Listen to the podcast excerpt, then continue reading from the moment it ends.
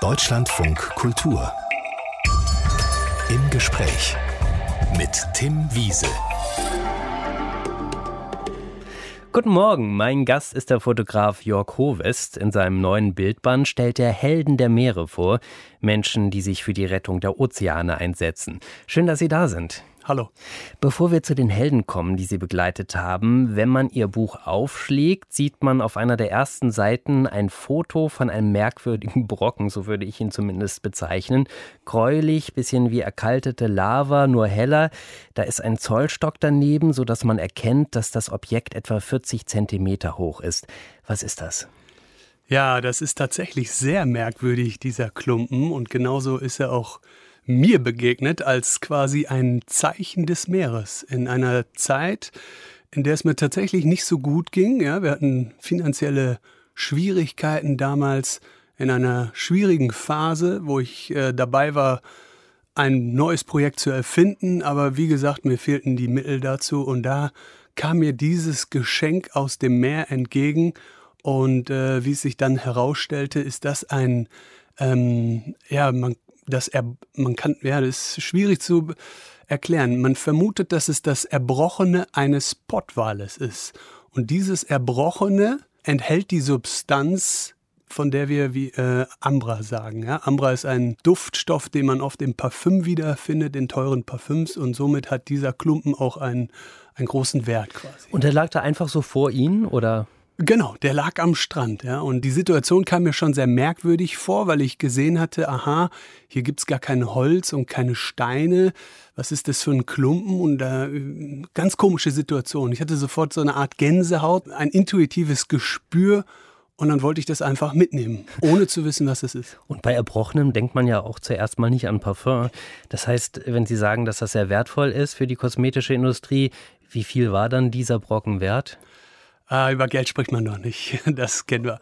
Ähm, aber was man noch vielleicht dazu sagen kann, ist, es riecht tatsächlich widerlich. Es riecht ekelhaft. Ja. Die Konzentration dieses Duftes ist so extrem, dass es schon wieder ins Unangenehme kippt und auch sehr glitschig und eklig anzusehen, anzufassen. Aber ich hatte irgendwie das Gefühl, ich muss das mal mitnehmen. Und gut, dass Sie das getan haben, denn so konnten Sie auch Ihr neues Buch mitfinanzieren. Helden der Meere haben Sie Ihr Buch genannt. Nun ist das ja ein großer Begriff, Helden. Wie haben Sie diese Helden ausgewählt? An erster Stelle vielleicht äh, muss man erklären, diese Helden äh, unterliegen einer ganz, ganz langen Recherche- und Akquisearbeit, die ungefähr anderthalb Jahre gedauert hat, bei denen ich mir ganz genau Gedanken gemacht habe, wer könnte ein Held sein, was ist es, was er tut oder was er bewirkt, was positiv den Ozean zugutekommt und was natürlich auch für alle Menschen da draußen nachhaltig und einfach zu verstehen ist. Mhm. Und ähm, da habe ich eine Vielzahl an Menschen, Organisationen unterschiedlicher Herkunft gefunden und die alle machen für mich eine sehr heldenhafte Arbeit. Wir können das ja mal konkret machen mit einem Beispiel. Einen dieser Helden haben Sie nämlich auf einer Korallenaufzuchtstation in Thailand getroffen. Was ist das für ein Ort? Ähm, das ist an, an erster Stelle vielleicht ein Ort, den die meisten noch aus diesem berühmten Film von Leonardo DiCaprio The Beach herkennen. Mhm. Das heißt ein sehr touristischer Ort. An erster Stelle natürlich auch für seine bekannten schönen Strände und seine Insel, seine Landschaften ist aber auch ein wichtiges Ökosystem unter der Wasseroberfläche birgt. Und das sind die großen Korallenbänke. Und genau hier ist das Problem entstanden. Was für ein Problem sprechen Sie da an?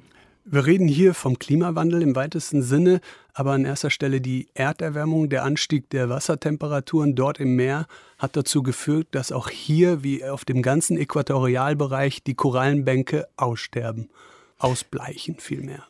Und jetzt äh, gibt es diese Korallenaufzuchtstation, das heißt, man züchtet gegen dieses Ausbleichen an oder, oder wie kann ich mir das vorstellen? Genau, man muss sich das vorstellen wie ein Gärtner für die Meere, der quasi kleine Setzlinge dieser Korallen neu ansetzt auf sozusagen schwimmenden Pontons oder Bänken, also künstlichen Riffen, um dort an dieser Stelle einen Zugang zu finden, an dem er sie selbst reinigen kann und quasi pflegen kann. Ja? Das heißt, diese Korallen brauchen eine intensive Pflege, weil sie wachsen leider nur sehr langsam. Und genau das ist seine Mission und seine Arbeit. Er rekonstruiert Riffe Und äh, wir haben feststellen können, dass das Leben zurückkommt, was sehr wunderbar ist, ja.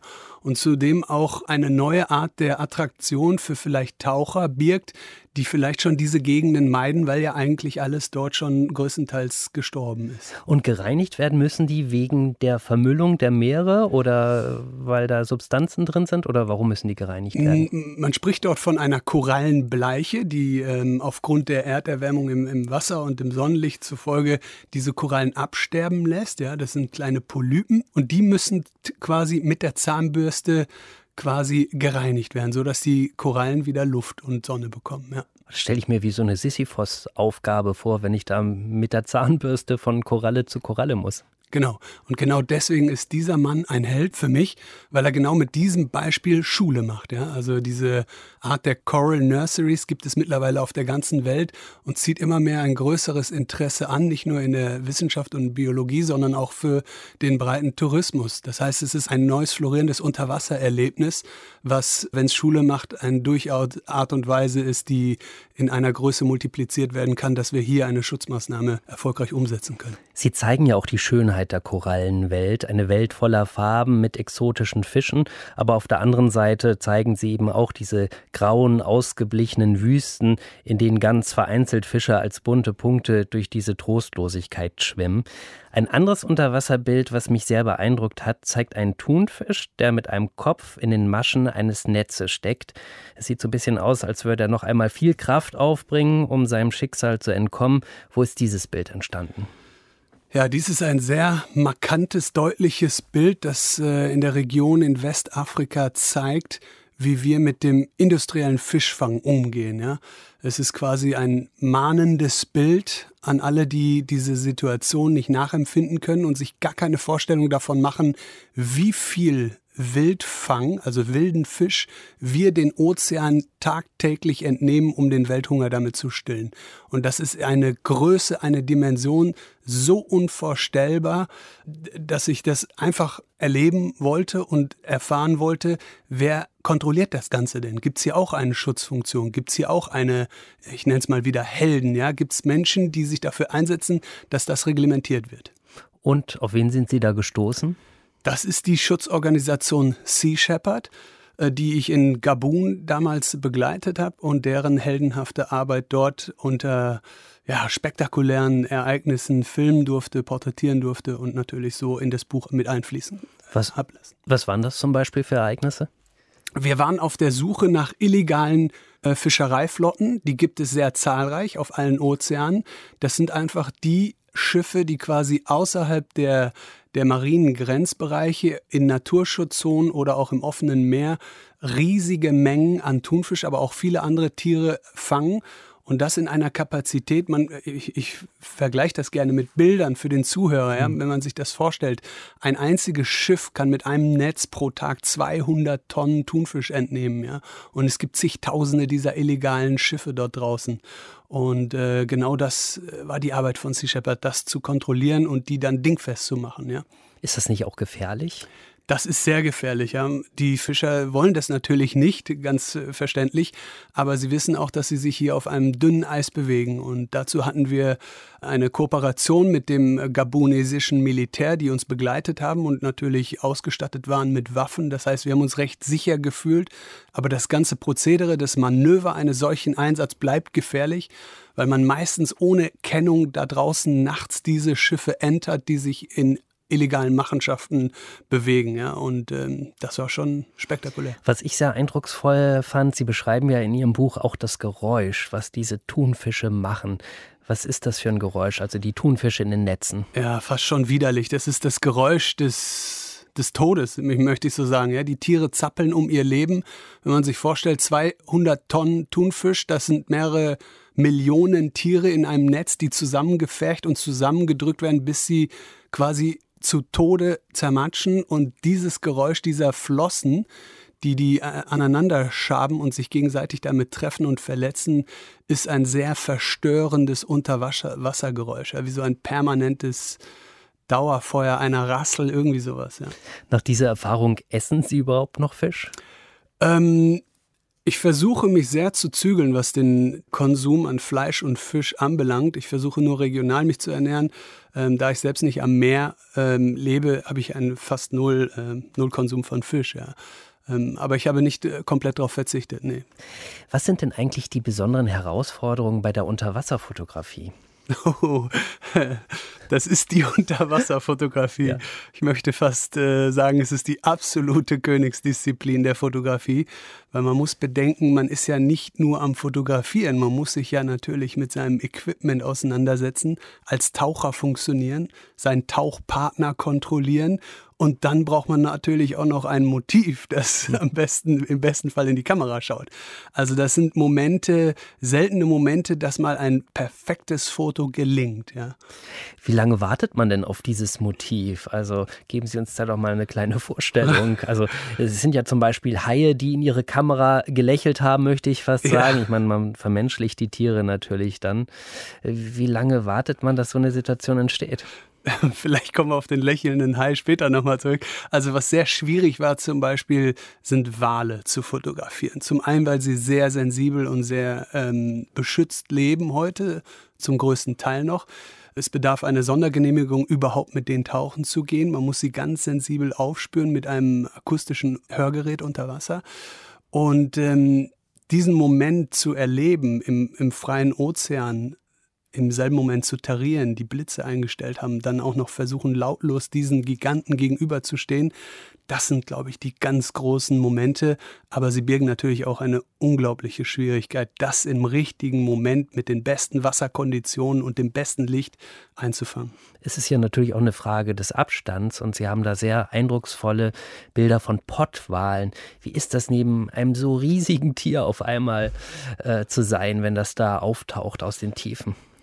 Es ist zum einen sehr surreal, weil man sich vorstellen muss, man steht einem Bus gegenüber. Ja? Die Größe eines Busses beschreibt ungefähr die Größe eines Wales sehr gut, der vom Gefühl her wie in Zeitlupe sich bewegt, das aber nicht zu unterschätzen ist, weil jede, jedes Näherkommen seiner Bewegung birgt natürlich eine große Gefahr, wenn der einen mit der Flosse trifft, auch wenn es in Zeitlupe aussieht. Ich glaube, wenn Bus einen in Zeitlupe trifft, das ist auch nicht so schön. Ne? Nimmt der Wal Sie denn dann überhaupt wahr? Oh ja, der nimmt einen schon sehr lange, bevor man ihn sieht, wahr. Ja. Und ich hatte die Gelegenheit, sogar einen beim Schlafen zu äh, beobachten und der immer wieder mal kurz geblinzelt hat. Und ich werde diesen Moment nie vergessen, als ich ungefähr, ich schätze mal 15 Meter vor ihm war, öffnete er ganz langsam sein Auge und schaute mich an. Äh, in dem Moment äh, fror die Welt ein für mich, voller Glück quasi. Ja. Wie groß ist dann so ein Auge, auch wie so ein Scheinwerfer oder? Äh, das hängt von, von dem Wal ab ja. in dem Fall. Der Pottwal hat nicht ganz so große Augen, aber immer noch äh, so groß wie eine Melone, kann man sich vorstellen. Und auf einmal guckt es dich an. Sie haben sich ja auch mit dem Sicherheitstraining vorbereitet auf Ihre Taucheinsätze. Wie sieht so ein Sicherheitstraining aus? Ähm, das Sicherheitstraining selbst haben wir auch in einer Kooperation mit dem Militär durchgeführt, weil gerade in, bei Einsätzen, äh, die auf dem berühmten Schiff der Bob Barker von Sea Shepherd vorgenommen werden, geht die Sicherheit immer vor. Das heißt, wir wissen alle, was wir tun, wir wissen alle, wie gefährlich diese Einsätze sind. Das heißt, wir simulieren auch diesen ganzen Vorfall fast täglich. Ja? Das fängt an mit Mann über Bord, mit Entführungsgeschichten, mit Kidnapping, mit wie müssen wir jemanden ruhig stellen, Handschellen, Waffen neu laden, putzen und so weiter. Ne? Das haben wir oft gemacht und das ist eine wichtige Routine am Bord dieser Organisation. Und trotzdem sind Sie ja nicht ganz unversehrt geblieben auf diesen Reisen. Was ist Ihnen da widerfahren? Ähm, ich hoffe, keiner erwartet jetzt, dass ich vom Hai gebissen wurde. Das ist nämlich nicht passiert. Im Gegenteil, also ich wurde tatsächlich von den allerkleinsten Lebewesen im Meer kontaktiert und dafür konnte ich nicht viel, weil ich sie nicht gesehen habe. Ja? Mich haben Quallen des Öfteren berührt und das ist eine sehr schmerzhafte Erfahrung, weil es sind äh, giftige Nesselzellen, die sofort zu extremen Hautreizungen führen und das fühlt sich an wie tausende Bienenstiche. Und da muss man schnell wieder an Land oder ans Schiff gehen und das entweder äh, mit Essig oder in dem Fall vielleicht auch mit Eigenurin schnell wieder Linderung verschaffen. Würden Sie sich eigentlich als Abenteurer beschreiben? Weil für Ihre Buchprojekte nehmen Sie ja tatsächlich einiges in Kauf. Auch schon beim letzten, wo es um die Welt des Amazonas ging, haben Sie, glaube ich, Giftfrösche probiert und solche Geschichten. Sind Sie ein Abenteurer? Ich glaube wohl, ja. Ich denke schon. Ich bin, ich glaube, als erster Stelle bin ich ein Geschichtenerzähler.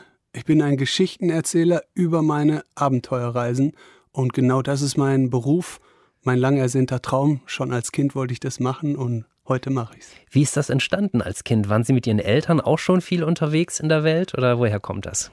Ich glaube fast, da wurde ich geprägt. Ja, wir sind viel gereist, schon in jungen Jahren und auch die Fotografie kommt aus dieser Zeit. Ja, meine Eltern waren nicht so äh, komfort mit dieser Kamera. Ich habe dann diesen Part übernommen und habe immer die Urlaubsbilder geschossen. Das wurde jetzt allerdings nicht so gefördert in der Jugend, aber dieses Talent, das Motiv herauszukitzeln, das war schon immer meins. Und wie man so als Kind seine Vorstellung hatte, ne, wollte ich immer irgendwie der National Geographic Fotograf Abenteuer werden. Hat aber ein bisschen gedauert. Ja, Sie haben einen kleinen Umweg genommen und das ist ja das Interessante, denn bevor Sie tatsächlich dann äh, Fotograf, Abenteurer geworden sind, waren Sie erst einmal Model. Wie ist es dazu gekommen? Oh, ja, das ist lang her. Davor war ich sogar noch mal Elektriker. Ähm, in der Zeit, wie alt war ich denn da, 17, 18, äh, haben mich Freunde von mir einfach mal zu so einem Wettbewerb gedrängt in meiner Heimatstadt Wesel oder in der Nähe von Wesel. Und dort habe ich ähm, ad hoc gewonnen, diesen Wettbewerb eines klassischen Model-Contests, sowas, was die Frau Heidi Klum heute macht, nur ein bisschen altmodischer. Und dann ist man ganz schnell in dieser Branche und ganz schnell in dieser Welt, ja, und reist quasi umher und verbringt Jahre in großen Städten und führt diesen Beruf aus. Heute kämpft er mit seiner Arbeit für den Umweltschutz und Menschenrechte. Früher haben sie als Model und als Modefotograf gearbeitet. Model, da hat man natürlich auch gleich wieder viele Bilder im Kopf. Was war das für ein Leben, das Sie damals geführt haben? Ähm, das war ein sehr spannendes Leben in der Jugend, im Erwachsenenwerdens, ja, ein rastloses Leben aus dem Koffer, auch sehr hektisches Leben ein großer Konkurrenzkampf zwischen all den vielen wunderhübschen Gesichtern da draußen, aber durchaus spannend, weil man die ganze Welt kennenlernt und viele Dinge natürlich erlebt. Ja. War das für Sie dann immer sowieso nur ein Job auf Zeit? Ist einem das bewusst oder haben Sie sich da keine Gedanken gemacht? Ja, das ist so, als Mann ist es so ein bisschen ein Job auf der Warteschleife, weil das klassische männliche Model natürlich erst zu seinen großen Erfolgen kommt, wenn es reifer und markanter geworden ist. Das mhm. ist der Unterschied zu einer Frau. Ähm, aber da hatte ich zu viel Ungeduld und wollte das nicht abwarten. Sie haben ja irgendwann dann selbst angefangen zu fotografieren. Wie ist das entstanden? Äh, nun gut, ich hatte die beste Schule. Ne? Ich war als Model in großen Städten unterwegs und konnte täglich den Fotografen bei der Arbeit zuschauen. Ja? Ich stand ja hinter der Kamera. Und äh, genau das war ja schon früher meine Leidenschaft. Vielleicht habe ich früher mehr Landschaft fotografiert, aber diesen Aspekt des Porträts, den Menschen abzulichten, konnte ich von den Besten der Besten auf der ganzen Welt lernen. Wo ist denn denn eigentlich der Unterschied, wenn Sie jetzt Landschaft sagen? Heute fotografieren Sie ja eben auch die Natur, Tiere, aber durchaus auch Menschen und der Modefotografie. Oh, das ist ein gewaltiger Unterschied, aber ich kombiniere das vielleicht ein bisschen. Ich inszeniere auch gerne den Mensch in der Landschaft, versuche das aber aus der, aus der Situation heraus so darzustellen oder so zu zeigen, als, als wäre es nicht gestellt. Ja? Und das ist ganz wichtig, weil in der Modebranche ist das meiste irgendwo gefaked und inszeniert. Die Natur kann man aber nicht inszenieren. Die ist, wie sie ist. Tiere posieren nun mal nicht, ja. Und mhm. die indigenen Völker schon mal gar nicht. Das heißt, wenn man jetzt hier eine Mischung aus beiden findet, und ich hatte ja die Schule aus dem Ersteren, ähm, entsteht eine ganz tolle Bildsprache. Hat Sie die Modewelt dann irgendwann genervt oder warum haben Sie sich da verabschiedet? Ähm, genervt nicht, aber was mir fehlte, war dieser bedingungslose Alleinstellungsmerkmal, den ich gesucht hatte. Ja. Ich wusste ganz klar, ich bin sofort austauschbar, wenn ich nicht mehr äh, zur Verfügung stehe. Und das hat mich sehr gestört. Ja. Die Konkurrenz ist sehr groß in dieser Branche. Man muss quasi bereit sein, 24 Stunden und immer parat sein. Der Kampf um die Jobs ist extrem. Also nicht nur bei den Models, auch beim Kunden, beim Fotografen. Und es hat mich sehr gestört. Ich wollte nur noch mein eigenes Ding machen. Der Wunsch, etwas anderes zu machen, das ist das eine, aber man muss natürlich dann auch die Gelegenheit dazu haben. Was hat bei Ihnen dann die Wende gebracht? Ich hatte vielleicht so eine kleine Sinneskrise, ungefähr mit 30, und habe ein Buch gelesen, das vielleicht wahrscheinlich jeder kennt, ähm, über den Dalai Lama. Das war damals, ich glaube, Heinrich Harrer, sieben Jahre in Tibet. Das hat mich so fasziniert, also an erster Stelle er, seine Heiligkeit hat mich so fasziniert, dass ich mich gefragt habe, ob es nicht eine Möglichkeit gäbe, auch ihn mal zu porträtieren. Und daraufhin habe ich ganz einfach mal eine Anfrage gestellt. Und tatsächlich auch eine Antwort bekommen, weil ich glaube, Anfragen stellen viele an den Dalai Lama. Richtig, ja, nachdem alle meine Freunde gesagt haben, Jörg, so einfach funktioniert die Welt nicht, das geht nicht, ähm, bekam ich aber eine Antwort. Ja. Ich hatte mir auch sehr viel Mühe gegeben, einen netten handgeschriebenen Brief geschrieben und äh, die Antwort kam prompt. Und ich wurde eingeladen, ihn zu begleiten auf einer seiner Deutschlandreisen, vier Tage lang, und hatte dort die Gelegenheit, ihn persönlich kennenzulernen. Das heißt, Sie hatten schon reingeschrieben, ähm, ich würde Sie gerne fotografieren oder? Genau, ich, ich habe mich an erster Stelle mal ehrenamtlich angeboten, weil ich es sehr zu schätzen weiß, was er macht für sein Volk. Äh, als geistliches Oberhaupt der Tibeter, die ganze Hintergrundgeschichte habe ich versucht aufzunehmen in diesem Schreiben. Und dann habe ich gesagt, ich möchte dir mal was zurückgeben in irgendeiner Form, auch wenn es eine Kleinigkeit nur von meiner Seite ist. Und ähm, darüber hinaus ist dann noch viel mehr passiert. Sie sind dann tatsächlich auch nach Tibet gereist um was genau zu machen? Ich hatte an diesem einen besagten Abend in Hessen die Gelegenheit, ähm, wieder einen Brief zu schreiben. Einen Brief, quasi eine Art Abschiedsbrief, der als Versprechen an seine Heiligkeit fungierte, indem ich gesagt habe, lieber Dalai Lama, das war eine schöne Zeit, die wir zusammen haben. Ähm, ich möchte dir noch was zurückgeben. Ich möchte versuchen herauszufinden, ob dein Volk, die Tibeter, heute noch genauso an dich glauben wie vor in den Generationen, in denen er selbst fliehen musste. Er ist ja im Exil seit vielen Jahren und die Menschen wissen nicht viel von ihm, die kriegen keine aktuellen Nachrichten. Das ist sehr unterdrückt, immer noch dieses Volk. Und ich wollte herauskriegen, wie sehr diese Kultur noch an ihm haftet, wie stark ist dieser Glauben an diesen tollen Menschen. Das heißt, Sie haben sich quasi als seine, sein Auge und Ohren auf die Reise gemacht durch Tibet. Ganz genau. Das war meine erste große Expedition. Ich habe 100 Tage in Tibet verbracht, in zwei großen Teilen.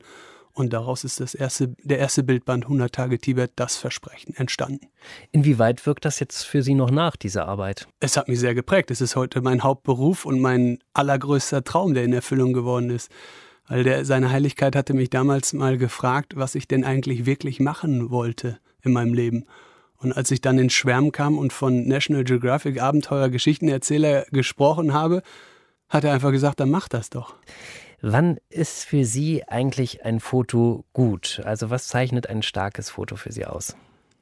Das ist eine sehr gute Frage. Ich glaube, unter Fotografenkollegen kennt man dieses Gefühl, vielleicht hat man es schon gehört, man spürt das Foto.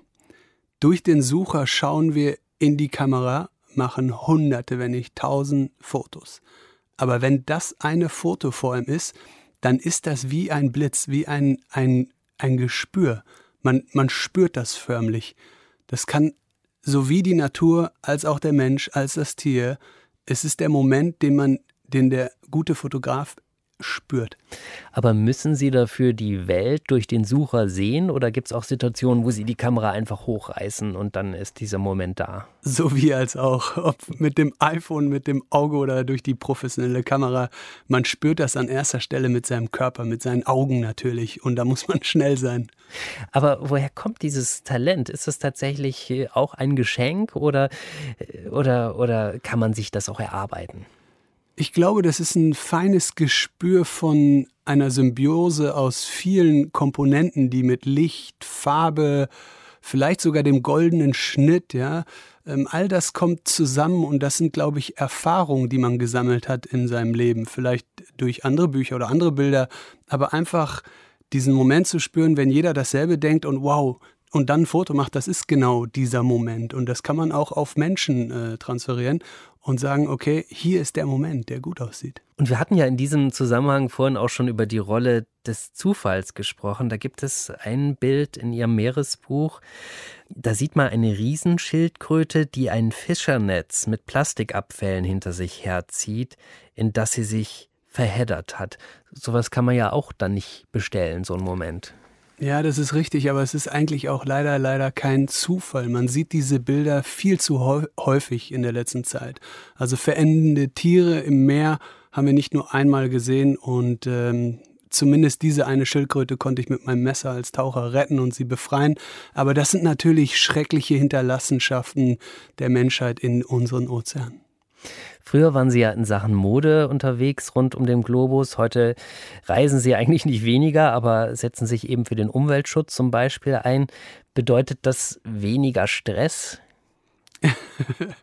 ich habe meinen Traumjob gefunden und dafür nehme ich sehr viel in Kauf. Ja, was vielleicht für andere stressig oder gefährlich ansieht, ist genau das, was ich machen möchte. Ich glaube, damit bin ich sehr zufrieden heute. Wie würden Sie den Unterschied beschreiben? Also warum ist das jetzt so viel erfüllender? Ähm, zum einen, weil ich mir selbst mein Ziel gesetzt habe und das unbedingt erfüllen möchte, in diesen Expeditionen mit, diesen, mit dieser Zielsetzung diese Motive zu finden. Dafür ähm, bringe ich sehr viel Arbeit und sehr viel Energie auf.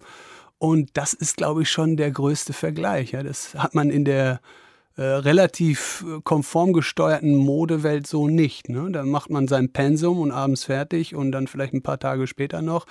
Aber das ist auch nichts Nachhaltiges, was bleibt. Ja? Eine Geschichte bleibt fürs Leben, ein Eindruck, eine Erfahrung, ein Buch, ein Film. Das sind Lebenswerke eines jeden ne? und das bleibt fürs Leben. Wenn Sie jetzt so als Abenteurer durch die Welt ziehen, Sie haben ja auch Frau und Kind, was sagt Ihre Familie dazu? Die steht voll und ganz hinter mir. Man muss, man muss sich das so vorstellen, meine Frau ist 50 Prozent des, des Teams und hält mir den Rücken frei, macht den ganzen Büroablauf von der Steuererklärung bis zum äh, Briefverkehr. Also da gibt's extrem viel Arbeit und ich glaube, noch mehr als das, was ich da draußen auf der Welt mache, macht meine Frau von zu Hause aus. Und äh, unser Sohn ist, äh, ja, ich glaube, ich bin sein größter Held und äh, ich bin immer für ihn da, wenn ich gerade nicht auf Reisen gehe. Ich glaube, das kann man gar nicht so vergleichen mit so einem 9-to-5-Job. Wir haben gehört, wie das Projekt mit dem Dalai Lama entstanden ist. Haben diese Projekte eigentlich immer einen Bezug zu Ihnen oder wie wählen Sie sich diese Projekte aus? Absolut. Diese Geschichten, diese Bücher, diese Expeditionen kommen eins zu eins aus meiner Vergangenheit, aus meinem Leben. Ja. Das zweite Projekt im Amazonas, ähm, Regenwald zum Schutze der indigenen Völker, kommt zum Beispiel aus der Zeit, als dem ich als Jugendlicher mit 15 Jahren das erste Mal mich verliebt habe in ein Mädchen aus dem Dschungel. Das war bei den Yanomamis, die waren schon damals bedroht und mein inneres äh, Gefühl sagte mir, da muss ich noch mal hin, ja, jetzt nicht primär um sie zu suchen, was ich aber trotzdem getan habe, aber einfach diesen Schutz dieser Völker, dieser bedrohten Völker noch mal in einer Art und Weise aufzunehmen, wie es heute auch ähm, ich möchte nicht sagen vermarkten, aber ein nachhaltiges Sprachrohr für die Menschen mit einer gekoppelten Schutzmaßnahme kreieren konnte. Das war die Aufgabe von diesem hunderttägigen Aufenthalt im Amazonasgebiet. Wie sind Sie denn schon mit 15 zum Amazonas gekommen? Meine Eltern sind viel mit uns gereist damals. Ja. Und da war dann auf einmal dieses Mädchen. Richtig, Museum. wir hatten einen tiefen Dschungeltrip im Jeep gebucht und äh, durch irgendein indigenes Dorf in Süden Venezuelas an der Grenze zu Brasilien sah ich dieses traumhaft schöne Mädchen. Sie war damals 14, sah aus wie Pocahontas aus dem Film. Und äh, ich glaube, das war der Tag, an dem ich nicht mehr mit meinen Spielsachen spielen wollte und in die Pubertät gerutscht bin. Schön. An welchem Projekt arbeiten Sie denn gerade eigentlich? Das übergeordnete Projekt, was noch über dem Film und das Buch Die Helden der Meere steht, ist eine soziale Datenbank für alle User da draußen, die sich informieren wollen, wissen wollen, wo kann man helfen, wie kann man aktiv werden, wo kann ich mich belesen, wo kann ich vielleicht eine Gruppe bilden für die Ozeane. Eine globale Datenbank zum Schutze der Ozeane, quasi etwas wie Wikipedia und Google nur für die Meere. Und wann wird es das geben oder wie weit sind Sie da? Ähm, wir befinden uns gerade in der Programmierstufe, in der Beta-Version. Also die Seite gibt es schon und die wird unter der Webseite heroesofthesea.com nach meiner Rückkehr im Februar online sein. Jörg Hovest war heute mein Gast. In seinem aktuellen Bildband zeigt er sowohl die Schönheit der Meere als auch das, was sie bedroht. Und begleitend dazu wollen sie sich demnächst auch wieder über das Meer auf die Reise machen. Was haben Sie geplant? Diesmal habe ich was ganz, ganz anderes vor. Und zwar ein, ich erfülle mir mit zwei Freunden einen lang ersehnten Traum, einmal den Ozean in seiner absoluten Ursprünglichkeit zu erleben. Wir wollen komplett ohne Beiboot, ganz autark einmal über den Atlantischen Ozean rudern. Und dieses Projekt startet am 1. Dezember. Wir möchten damit die Aufmerksamkeit erzeugen, die, der dieses Buch und diesen Film gebührt und zwar ihren Helden. Was ist das für ein Boot? Also wahrscheinlich jetzt nicht ein Ruderboot, wie ich es kenne. Ja, ein bisschen moderner. Also es ist ein Carbon-Ruderboot, so wie man es sich vorstellt. Es hat zwei Kabinen vorne und hinten, die sind winzig klein und äh, zwei Ruderschlittensitze in der Mitte, wo zwei permanent rudern, während der dritte schläft oder ganz viel Kaffee für uns macht. Wie lange werden Sie da unterwegs sein? Ja, das ist eine gute Frage. Wir rechnen ungefähr mit 50 bis 60 Tagen, bis wir auf der anderen Seite im, auf Barbados ankommen. Und, und wie bereiten Sie sich darauf jetzt vor, auf diesen 60-Tage-Trip? Also, wenn, wenn ich jetzt meine Hände zeigen könnte, da würde man die Schwielen sehen. Ja? Wir, wir trainieren im See mit dem Boot. Ist zwar nicht ganz dieselben, sind nicht dieselben Verhältnisse wie im Meer, aber wir trainieren an jedem freien Wochenende zu zweit oder zu dritt auf diesem Ruderboot und probieren sowie die Technik als auch die physische Kondition. Ja, dann wünsche ich eine sehr gute Überfahrt. Jörg Hovest, vielen Dank für Ihren Besuch heute hier, ganz ohne Wasser, aber mit Ihrem Buch und vielen schönen Bildern aus der Welt der Meere. Dankeschön. Deutschlandfunk Kultur. Im Gespräch mit Tim Wiese.